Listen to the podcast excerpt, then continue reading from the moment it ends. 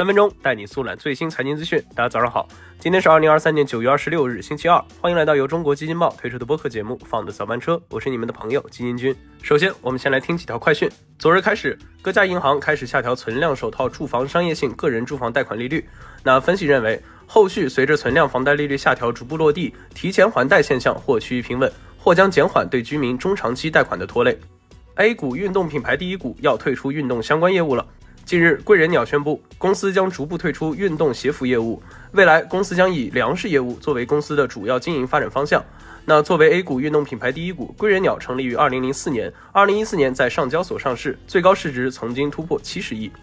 据财联社消息，近日日本制药巨头卫材用于治疗阿尔兹海默症的静脉注射药剂已在日本获批。那据悉，该药物是第一种被证明可以减缓阿尔兹海默症早期患者病情发展的药物。好，快讯之后呢？今天基金君来跟大家聊一聊昨天刚刚开完重磅发布会的华为。昨天下午两点半，伴随着合唱团和管弦乐团的动人音乐，大家期待已久的华为全场景秋季发布会在深圳正式拉开序幕。发布会上，华为一口气推出了数个应用于包括智慧办公、影音娱乐、运动健康、智能家居、智慧出行五大不同场景的新品。那包括星闪技术、五 G、鸿蒙四点零、麒麟 A 二芯片在内的多种技术都在其中得到了全面的应用。那发布会一开始，华为董事、终端 BG CEO、智能汽车解决方案 BU 董事长余承东首先向大家介绍了超薄大屏平板 MatePad Pro 十三点二以及 M Pencil 第三代，而其中的这个 MatePad Pro 更是以高达百分之九十四的业界最高屏占比，以及五十五毫米、五百八十克的超薄设计，成为了全球最轻薄的无边大平板。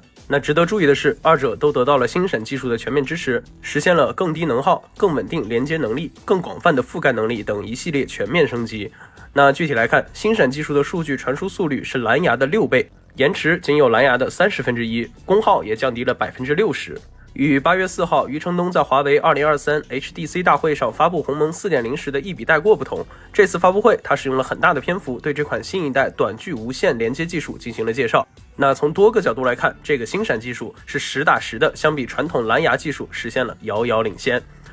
还有这次发布会的另一款重磅产品，则是华为智慧屏 V 五 Pro。有趣的是，发布会上，华为终端 BG 首席运营官何刚将这款智能电视定义为了巨屏手机。那这是为啥？想必大家也发现了，随着智能手机的发展，现在看电视的人越来越少。而这次华为就打出了一句 slogan，让欢乐回归客厅。具体一点，这个华为智慧屏可以让人像刷手机一样刷电视，用户可以通过华为灵犀来定向遥控。金军大概看了一下，感觉有点像激光笔。但是在星闪技术的支持下，操作要比之前的类似产品流畅得多，甚至还可以刷短视频、打斗地主。那同时，这个巨屏手机还搭载了鸿鹄九百芯片，支持高阶 AI 计算。相比其他同类产品，可以支持更多种类场景识别，从而自动对画质进行优化。那具体来说，可以将各种场景、各种内容的 720P 或者 1080P 的视频自动优化到 4K 的分辨率，大幅提升用户的观影体验。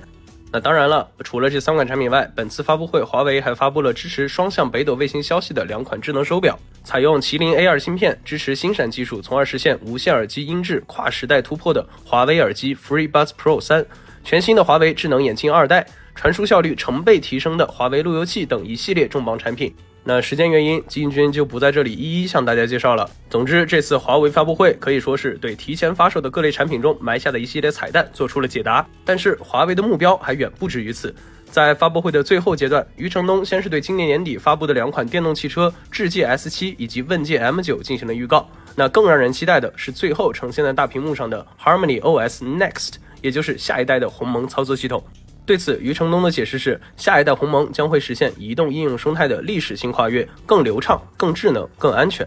而这一切已有和将要实现的突破，也离不开每一位华为支持者、每一家华为产业链相关企业的鼎力支持。正如最后大屏幕上的同心聚力，共创新境。伴随着发布会最后合唱团演唱的光辉岁月，这次的发布会也将成为华为的一次全新起点。相信在不远的未来，华为以及华为的相关产业链也会逐步迈入新的阶段。遥遥领先这四个字也会被赋予更多场景、更深层次的意义。好的，以上就是我们今天放的早班车的全部内容，感谢您的收听，我们明天同一时间不见不散。